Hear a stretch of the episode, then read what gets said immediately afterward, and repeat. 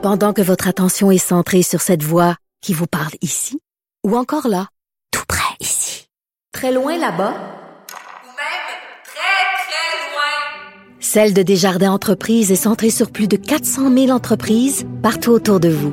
Depuis plus de 120 ans, nos équipes dédiées accompagnent les entrepreneurs d'ici à chaque étape pour qu'ils puissent rester centrés sur ce qui compte, la croissance de leur entreprise.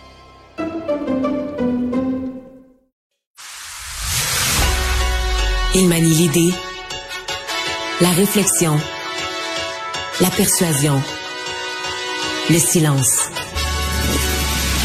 Mario Dumont. Informé, cultivé, rigoureux. Il n'est jamais à court d'arguments. Mario Dumont. Pour savoir et comprendre. Bonjour tout le monde, bienvenue à Cube Radio. Je sais pas si je devrais vous dire bienvenue en 1963.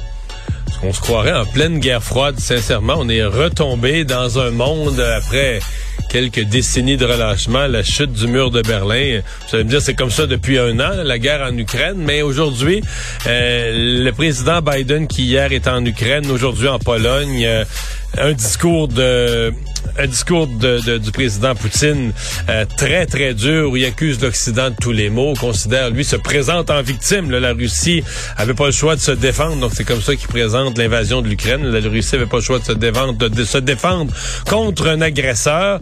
Euh, réplique ensuite de Joe Biden, on met fin au traité de désarmement.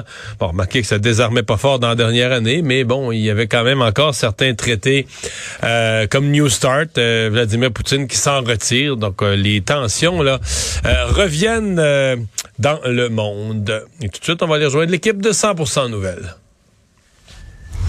15h30, c'est le moment d'aller retrouver notre collègue Mario Dumont. Bon après-midi, Mario. Bonjour. on attend une réaction du chef du Parti conservateur, Pierre Poilievre. Là, il devrait prendre la parole dans les prochaines minutes.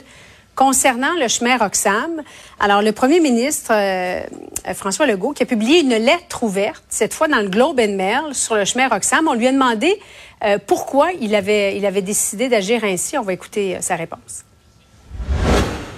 C'est clair qu'actuellement, le Québec a fait plus que sa part. C'est important que tout le monde comprenne là, que le problème du Québec, c'est aussi le problème du Canada.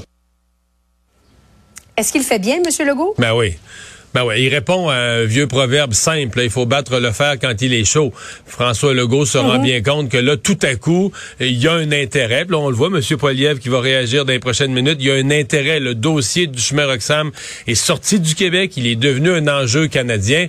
Donc, euh, ben, François Legault dit c'est le temps, c'est le temps de faire valoir. D'ailleurs, ses arguments, c'est assez bien fait la lettre. Là, c'est pas contre les migrants. Ou, donc, c'est assez bien posé. Et à mon avis, ça a toutes les chances, oui, d'alimenter le débat qui a lieu au Canada parce que à partir du moment où c'est plus, à partir du moment où ils acceptent que c'est plus juste un problème québécois, je pense que ça, ça secoue quand même les gens de partout au Canada de dire ok on a comme plus de frontières avec les États-Unis. Les gens arrivent puis tu sais on pensait qu'on avait des politiques d'immigration etc un contrôle de la frontière mais là tout à coup les gens rentrent comme ça puis bon euh, bienvenue chez nous puis là ben on les met en état de supposée arrestation là, pour leur euh, ensuite les, les intégrer au mm. processus de, des demandeurs d'asile. Mais là, ils sont chez nous. Comme on n'est plus capable de traiter les dossiers, ils sont chez nous pour minimum quoi, trois ans. Euh, S'ils vont en appel, peut-être quatre ou cinq. Donc c'est euh, c'est un dossier qui est devenu canadien et tant mieux. Je veux dire, c'est du point de vue du Québec, pour ceux qui veulent que ça se règle un jour, c'est une c'est la seule chose possible. Il fallait que ça devienne un dossier pan-canadien, je pense, pour avoir euh, pour mettre de la pression sur le gouvernement Trudeau. Crois-tu, Mario, que les provinces euh, connaissent l'ampleur du problème? Parce qu'on a entendu le premier ministre du Nouveau-Brunswick dire, oui, nous aussi, on va aider, on va en prendre entre 150 et 200. Il y en a 39 000 qui sont arrivés par le chemin Roxham au Québec euh, en 2022. Donc, 150, 200, c'est une, petite journée, ça, au, chemin Roxham.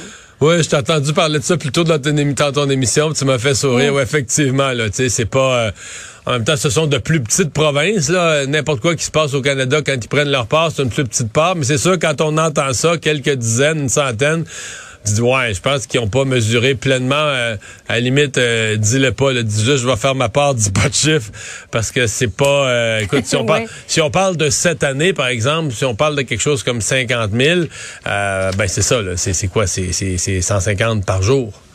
Euh, donc, c'est ça, une province qui dit qu'il en prend 150, mais là, tu prends ceux du dimanche, puis le lundi matin, euh, ton année est faite. Là.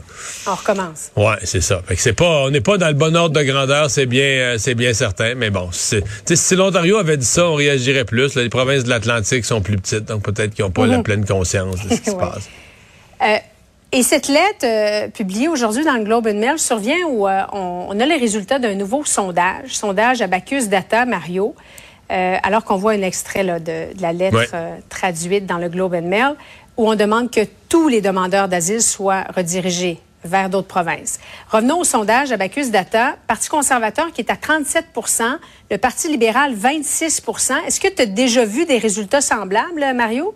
Ouais, c'est bas quand même pour le Parti, ouais, Parti libéral. à 29, 26 au Québec, effectivement. C'est le pire sondage, là. Écoute, à moi, de vérification, je pense que c'est le pire sondage de Justin Trudeau, pas dans le présent mandat, depuis qu'il est au pouvoir, depuis qu'il a acquis le pouvoir en 2015. Donc, c'est quand même un avertissement.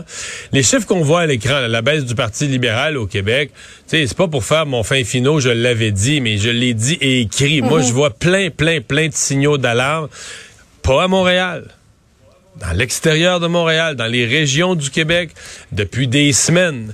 Euh, bon, d'abord, la nomination là, de, le, de la, la, la, responsable spéciale de la lutte à l'islamophobie, ça, ça fait énormément mal.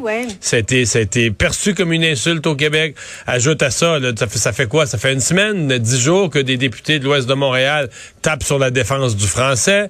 Euh, le reste, le dossier de l'immigration, du chemin Roxham, tout ça qui est pas géré sur le plan de l'identité, puis euh, même du français, à Montréal de faire entrer autant de nouveaux arrivants d'une façon incontrôlée, qu'on n'a mhm. pas les capacités euh, de, de, francisation. Ah, il y a toute une série de dossiers. Moi, je peux te dire, si j'étais un élu de M. Trudeau, dans les cantons de l'Est, en Mauricie, à Québec, dans l'Est du Québec. Si j'étais un député de M. Trudeau hors Montréal, euh, je ferais un point au caucus. Je mettrais un point à l'ordre du jour au caucus pour dire, euh, comme on dit, tant d'arrêt. Ça, ça va plus au Québec. Le message passe plus. Euh, l'action qu'on fait est, déconnectée des Québécois. Puis ça, faut que tu fasses attention parce que ça dure trop longtemps je prends toujours pour exemple le Parti libéral du Québec qui, m'a donné, à négliger, négliger les sujets qui intéressaient les francophones, les questions d'identité et tout ça. Puis un jour, ils se réveillent, puis il est trop tard. Ils sont rayés de la carte. Là. Ils sont rayés de la carte électorale en dehors de l'ouest de Montréal. Puis là, ben, une fois que tu es à 2, 3, 4% d'appui dans ces, dans ces régions du Québec, euh, va regagner ça. Mm. C'est toute une corvée, aller regagner ça. En même temps, J'allais dire, Mario, il n'y a pas d'élection à court terme. Il y a une alliance avec le NPD. Est-ce qu'il y a un réel danger à avoir des résultats comme ceux-là pour le Parti libéral? Ben oui et non. Je veux dire, non, on n'est pas proche d'une élection, puis c'est pas la panique, puis le feu est pas mhm. pris. Mais moi, le mot que j'ai employé aujourd'hui, c'est un avertissement. Moi, je considère qu'à ce point-ci, ce, ce sondage-là est un avertissement pour M. Trudeau de problèmes qui traînent, puis entre autres le sondage au Québec.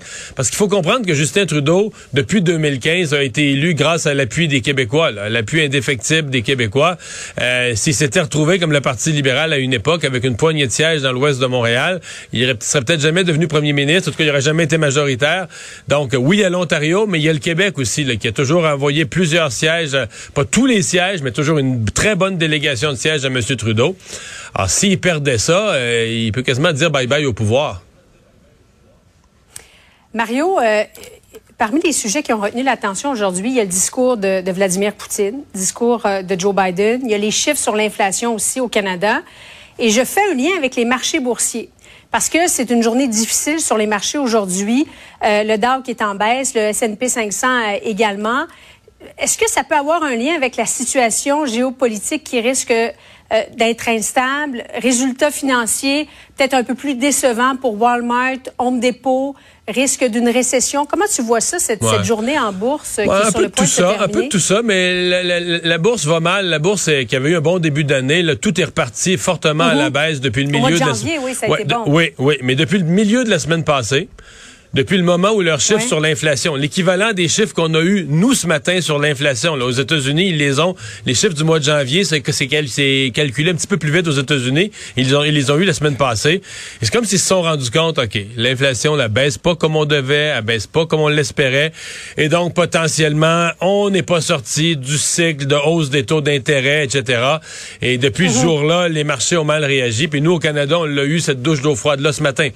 Ça peut être bizarre pour les gens. Ils disent, ouais, l'inflation était à 6,3, là, est à 5,9. Mais c'est, c'est un peu trompeur parce que on là. On vise 2 Ouais, c'est ça. Puis quand on compare euh, décembre avec janvier, parce que l'inflation, c'est toujours sur un an. On compare janvier avec janvier 2022. Là, le prochain mois, on va comparer février avec février 2022.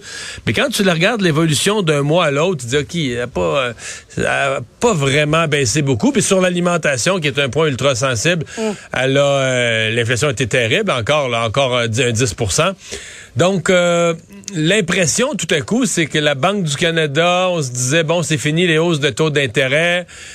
Puis là, c'est peut-être pas fini. C'est peut-être pas fini. Je pense que euh, les experts disent au printemps, pas au mois de mars, pas la prochaine fois, mais avril, mai, juin, est-ce qu'on pourrait avoir une autre hausse, deux autres hausses, une autre à l'été? Mais c'est comme si le cycle de combat contre l'inflation est pas fini. Et ça, ça, ça déprime les marchés, ça fait peur à une plus grosse récession, etc., etc.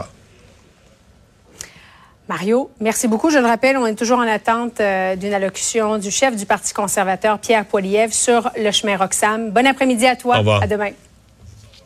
Au revoir.